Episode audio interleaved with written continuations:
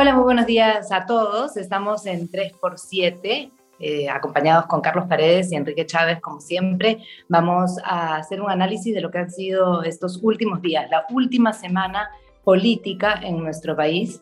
Y vamos a comenzar hablando de todo lo que ha ocurrido en el Congreso. Tiene que ver con la moción de vacancia que se está trabajando, el voto de confianza que se ha dado al gabinete Torres y también toda la situación de cómo es que las fuerzas se están distribuyendo en las bancadas a pesar de lo que se había declarado, de lo que se había dicho, de lo que se había analizado por parte de los profesionales que están tratando de, descifrar qué es lo que ocurre dentro del Parlamento frente al Ejecutivo. Así que comenzamos un poco con, si les parece, la situación del voto de confianza. ¿Cuánto sorprendió el alcanzar estos 64 votos a favor?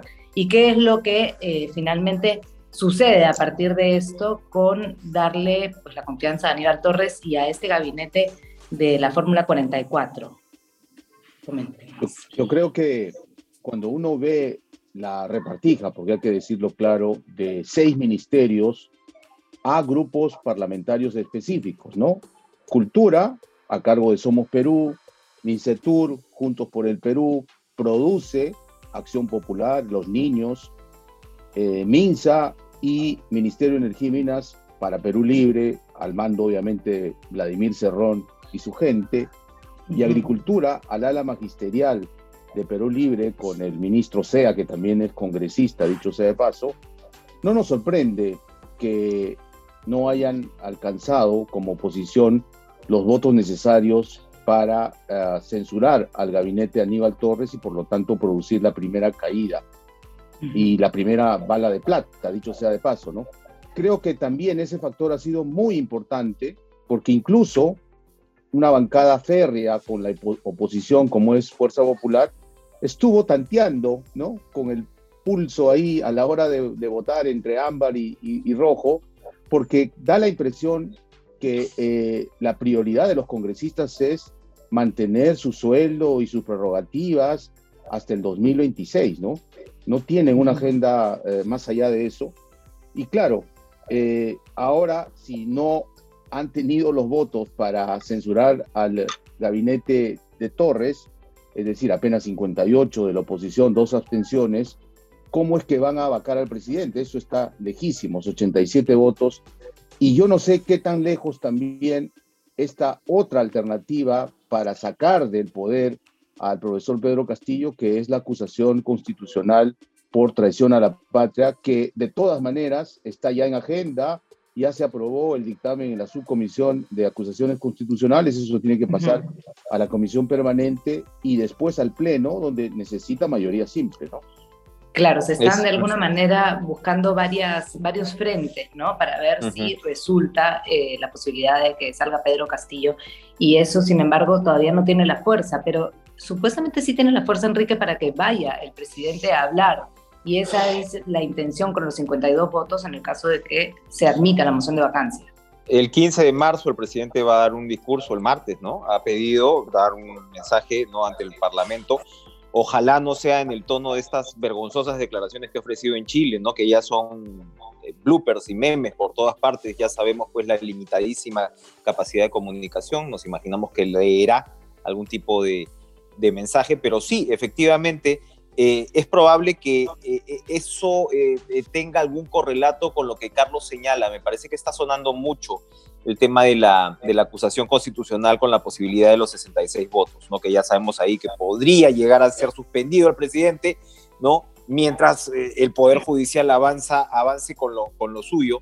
Y allí es probable que la, que la oposición trate de de coalicionarse eh, en, eh, digamos, en contravía de estos acuerdos que estamos viendo, que están muy ligados al reparto de ministerios, por lo que dice Carlos, pero además al reparto de obras, ¿no? Y, probablemente a otros motivos inconfesables, donde hemos visto alianzas entre, entre el gobierno y parte Vamos a hablar.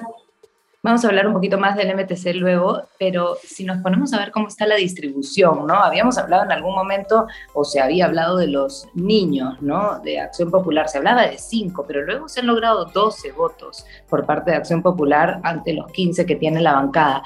¿Qué quiere decir esto? Porque entre nosotros decíamos, más que niños, ahora parece que hay una escuelita dentro del Congreso. Hay, hay un jardín de infancia completo, ¿no? Eh, y en todas las bancadas. Un guaguaguasi, un Exacto.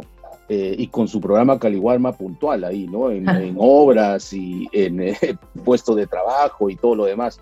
Ojalá se atendieran tanto así las necesidades del país. Yo creo que ya se nota cierta estrategia política macro eh, del gobierno de Castillo, ¿no? Y hablábamos del Gallo Zamora y su experiencia para hacer este tipo de maniobras políticas, de la presencia también de Vladimir Cerrón, formado y, consecuente en su posición, eh, y también esta maniobra de adelantarse o querer adelantarse al Congreso y pedir asistir a dar un informe a la nación del presidente Castillo, que por lo demás es inédito, por lo menos en los 30 años que yo tengo de periodista, nunca un presidente había pedido ir a hablar más allá del 28 de julio que la Constitución eh, le obliga a dar un mensaje, pero para eh, contarnos a los ciudadanos a través de la representación nacional el estado de la administración de la nación, ¿no? del país.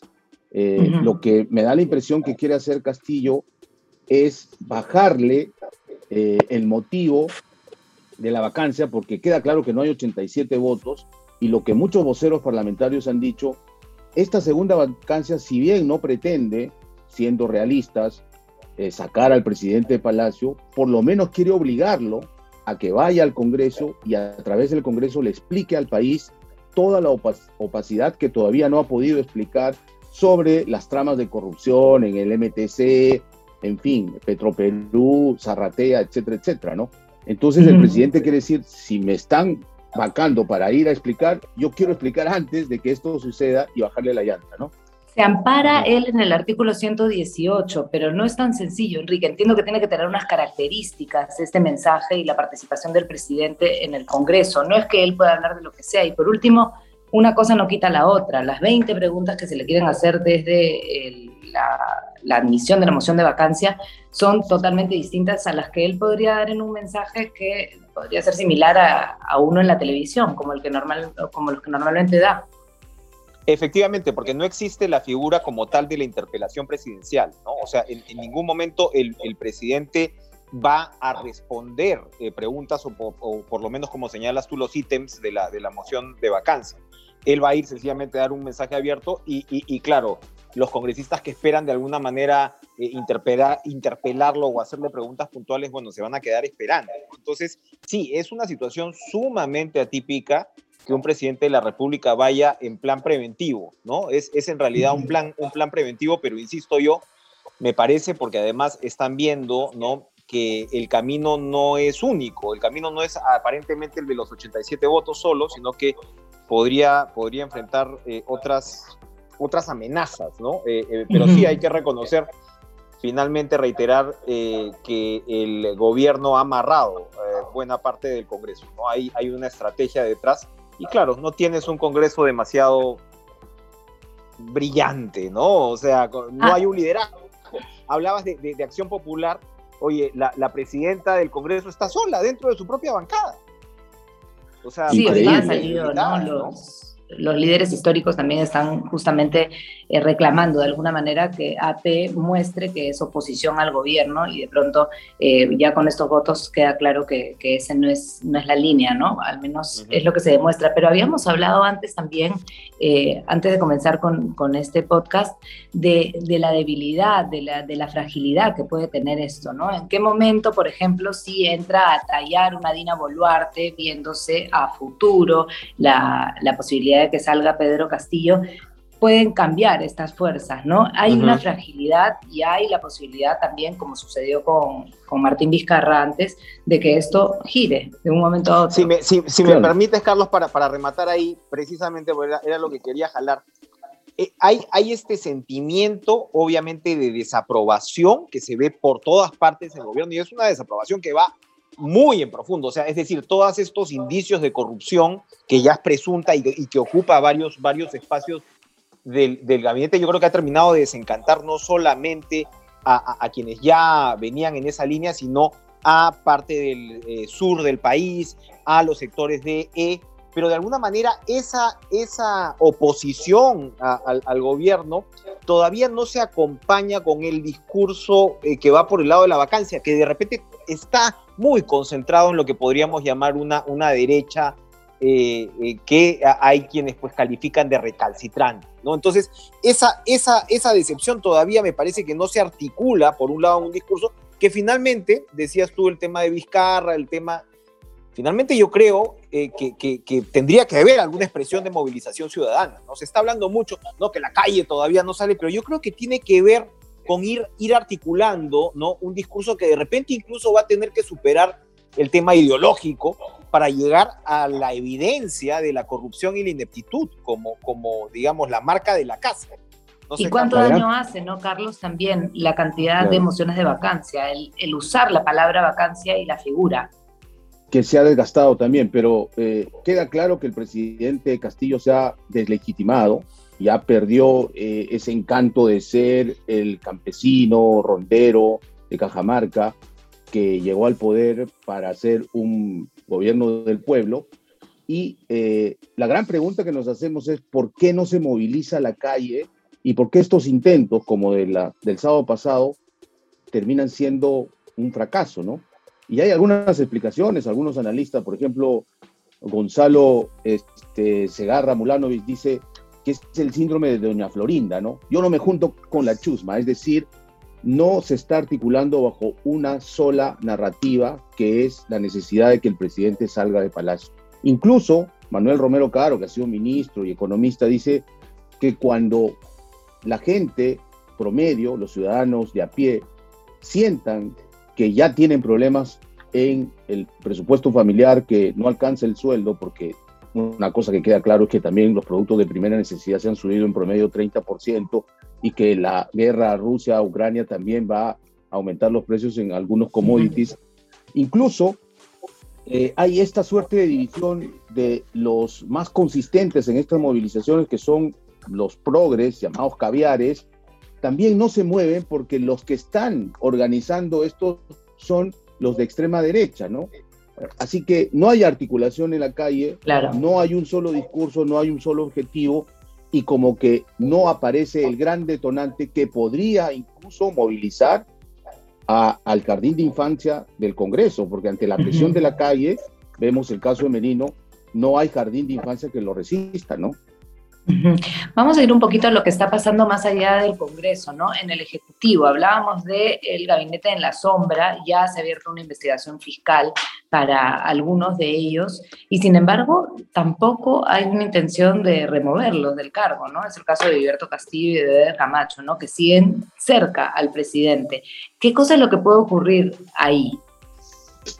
Bueno, hemos visto a, a es eh, Beder Camacho, ¿no? El que, el que tuvo este lapsus. De la conciencia cochina también. Y, claro, allí yo creo que es bastante complicado porque lo que se ve y es fácilmente comprobable, si la fiscalía se pone las pilas, puede, puede verlo, es eh, una usurpación de funciones eh, permanente, ¿no? Y, eso está en todos los sectores.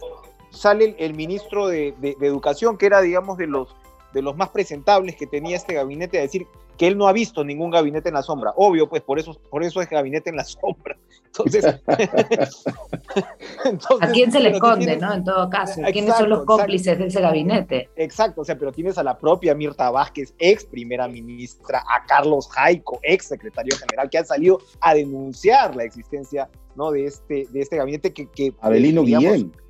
Exactamente, ¿no? Que cruza, ¿no? Se, se, se incluye no solamente los rostros más conocidos, sino a gente como el, chico Franco Pomalaya, que es un chico sin ninguna calificación que ha estado manejando en realidad todo el tema de, comunicaciones y presionando. Entonces, esto es transversal y es claramente eh, jalar una pita para poder llegar a, cómo eh, realmente este gabinete en las sombras ha estado operando y ha trascendido a los cuatro gabinetes que tiene el señor Castillo. ¿no?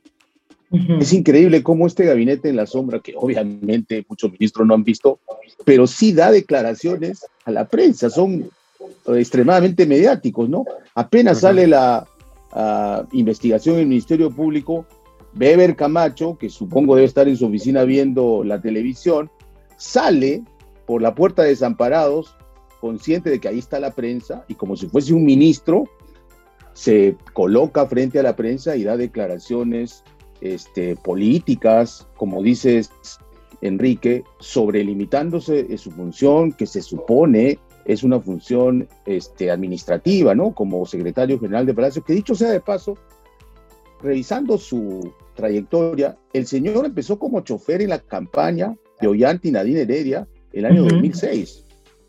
Luego, cuando llegan al poder, el 2011, lo llevan a trabajar a Palacio, pero como jefe de almacén, ojo, ¿no?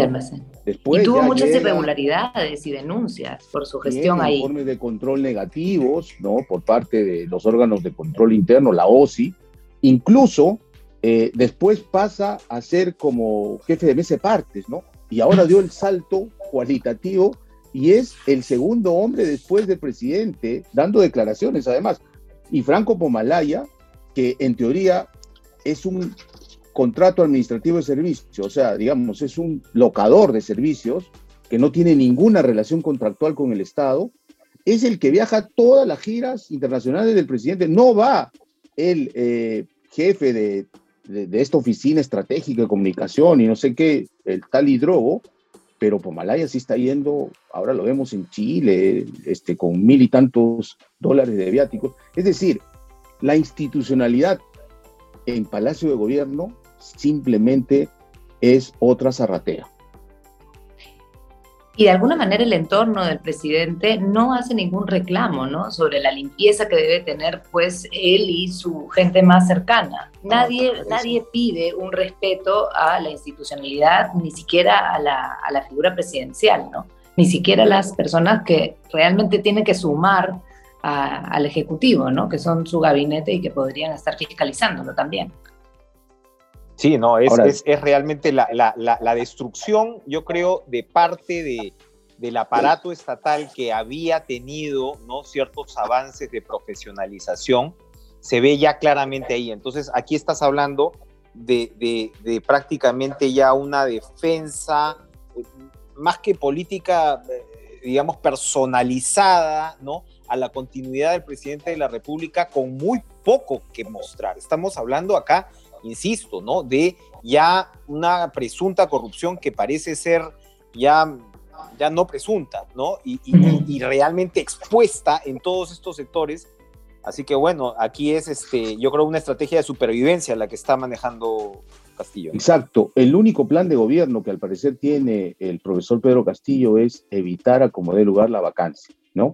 Su relevo, porque también la acusación constitucional nos puede traer este, a la primera presidenta en la historia republicana del país, Dina Boluarte, pero tanta es esa desesperación que ayer han cesado al general Luis Flores, que era el director de la Dirección de Inteligencia del Ministerio del Interior, porque se negó a continuar con la investigación de Bruno Pacheco. Y Bruno Pacheco parece ser que es la carta que ellos no quieren que llegue al Ministerio Público en calidad de colaborador eficaz porque ahí sería la cosa contundente y sería el detonador. Bueno, ya han pasado muchos detonadores, pero pareciera ser que este ya sería el definitivo para ir a convencer a los 87 congresistas que estarían votando a favor de ella, ¿no? Para cerrar este 3 por 7 vamos a hablar un poquito de lo que está ocurriendo en el Ministerio de Transportes y Comunicaciones. Sucedió finalmente el cambio de Silva, que parecía muy difícil, parecía casi imposible, pero luego Bustamante es más de lo mismo, de hecho ha trabajado de la mano con Silva. ¿Qué es lo que está sucediendo mientras que supuestamente para cara de todo el mundo ha habido un cambio y se le ha escuchado ¿no? Eh, a la población y al Congreso este pedido de que salga el ministro de Transportes y Comunicaciones? Silva, Silva está tan tranquilo que salió a pasear en, yate, ¿no? El, domingo, como lo publicamos en Caretas con unas fotos con parte de su equipo, además, ¿no? Eh, eh, y, claro, evidentemente Bustamante es absolutamente parte de, ese esquema. A ver, yo hacía una rápida revisión. Tienes denuncias de agencia de empleos escandalosas, ¿no? De compra, incluso de empleos, de gerencias, de direcciones, eh, en un sector que si bien siempre es proclive a la corrupción, había logrado, ¿no? Cierto profesionalismo que entiendo yo con el gobierno de Vizcarra comenzó a desarmarse fuerte. ¿Cómo me pueden explicar que en Provías descentralizado que maneja millones de soles de presupuesto, hayas tenido cinco directores en siete meses. Cinco. Eso es sencillamente los vas cambiando según, según la conveniencia de los proyectos que quieras imponer. Pronatel, que lo hemos seguido eh, muy de cerca con el tema de la, de la, de la red dorsal, la ex viceministra eh, Fabiola Caballero lo ha denunciado.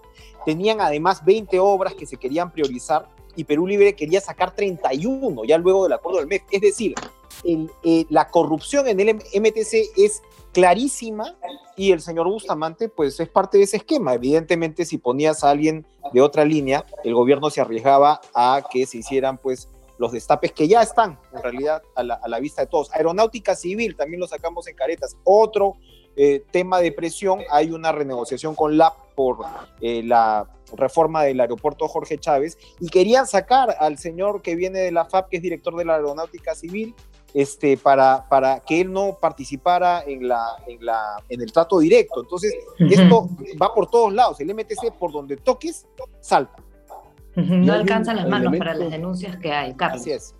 Hay un elemento adicional que explicaría desde mi punto de vista este devaneo inexplicable de Acuña, ¿no? Ayer en Arequipa dijo, no hay votos para la vacancia definitivamente. Yo le deseo al presidente Castillo que mejore su gobierno, ¿no? En, en la noche puso unos tweets diciendo que sí iban a apoyar por lo menos que se acepte la discusión de la vacancia, es que se ha nombrado hace poquito, y Caretas lo, ha publicado, lo hemos publicado en Caretas, a Miguel Aponte, que fue alcalde de Chaclacayo por Alianza para el Progreso, nada menos como director de la Oficina General de Gestión y Recursos Humanos del Ministerio de Transportes y Comunicaciones. Un cargo estratégico para este esquema que hemos descrito. Entonces, ¿de qué se trata? ¿De, de, de que APP ahora va a controlar una parte del MTC? Como parte de esta repartija en la guardería, peligrosísimo realmente. Y de hecho, para lo de la admisión de vacancia, ya eh, Eduardo Salguana, el portavoz de APP, ha salido a decir que, bueno, tal vez sería mejor escuchar primero al presidente y no seguir con el trámite que se estaba haciendo, ¿no? Tras el pedido del martes 15. Tenemos que además penoso eso de decir mi voto de abstención es de protesta, imagínate. Muy raro, ¿no? Es una forma de pensar ahí que no, no se llega a entender. Bien, vamos a continuar entonces en el próximo 3x7 con más análisis la próxima semana y les agradecemos a todos por habernos acompañado. Gracias a ustedes también.